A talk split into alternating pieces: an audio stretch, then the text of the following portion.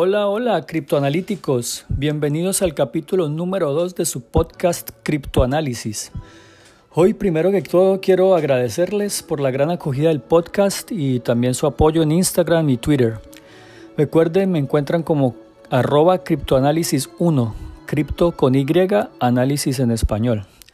En Twitter ya somos comunidad de 822 criptoanalíticos y creo que dentro de poco estaremos celebrando los mil. Gracias, gracias, de verdad. Hoy tenemos un capítulo muy interesante. Explicaré de manera sencilla qué es el blockchain. También veremos sus aplicaciones en la vida real y terminaremos con un rápido análisis de las gráficas del Bitcoin, del Ethereum, Cardano. Y sin más preámbulos, esto es criptoanálisis.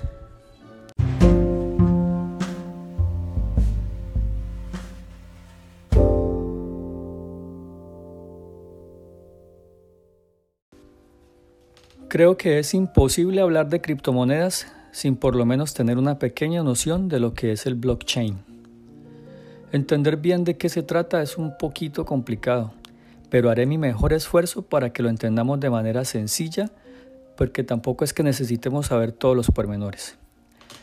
Como su mismo nombre lo dice, el blockchain es una cadena de bloques. Les voy a pedir que se imaginen un rompecabezas, Ahora, cada pieza o bloque de ese rompecabezas tiene un número de identificación único, pero a su vez contiene la información de la pieza anterior y la pieza que le sigue, y así se entrelazan todas las piezas. Si se quiere modificar algo de una sola pieza, pues ya no va a encajar en el rompecabezas. Los que participan en el blockchain son usuarios y a su vez son auditores.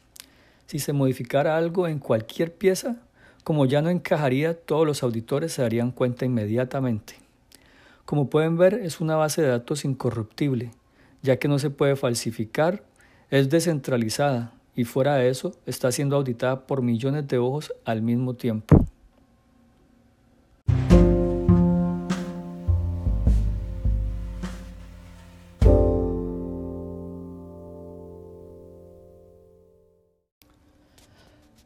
Esto es tan solo la punta del iceberg, desde luego es mucho más complicado que eso, ¿no? Ok, ahorita pasemos a ver las aplicaciones del blockchain, que son infinitas. Y hasta ahora solo conocemos unas cuantas, por ejemplo, las criptomonedas. Imaginemos que vivo en el exterior y necesito enviarle dinero a mi familia. Yo tengo mi billetera, ellos tienen su billetera. Pongo la cantidad deseada. Allí viene la cadena de bloques y chequea que en mi billetera haya fondos que la billetera donde voy a enviar efectivamente exista y cuando todo está chequeado lo envía en cuestión de segundos. Todo eso con un pago mínimo de comisiones, en algunas monedas hasta sin comisiones, sin intermediarios y nadie sabe a quién pertenece ninguna de las dos billeteras, resguardando así la confidencialidad. ¿No le suena como el banco perfecto? Pues a mí sí.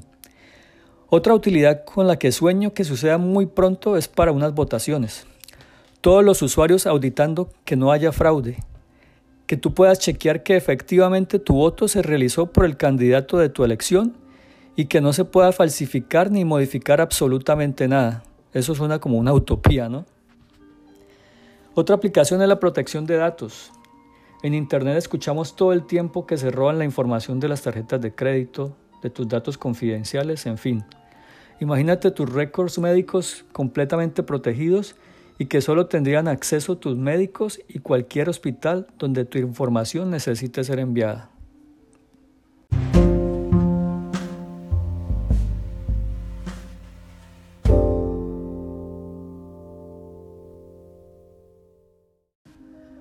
Vemos cómo la tecnología se mueve supremamente rápido, que hace que estamos en la era industrial para luego ver cómo la era tecnológica nos vino a cambiar la manera en que vivimos.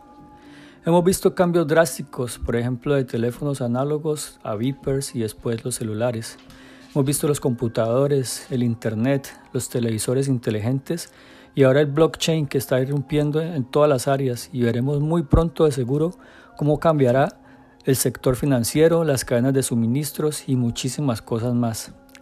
Apenas vamos descubriendo qué es el blockchain, la inteligencia artificial y mañana ya tendremos otra nueva tecnología queriendo mejorar el modo en que vivimos. Ahora andan súper de moda los NFTs, que hablaremos de ellos en próximos capítulos, ya que están también ligados al blockchain. Creo que no podemos quedarnos atrás y tenemos que investigar por lo menos un poco de qué se trata todo esto. Por estar informados, para saber cuál es el próximo sector en el que debemos invertir nuestro dinero y hasta por tener tema de conversación.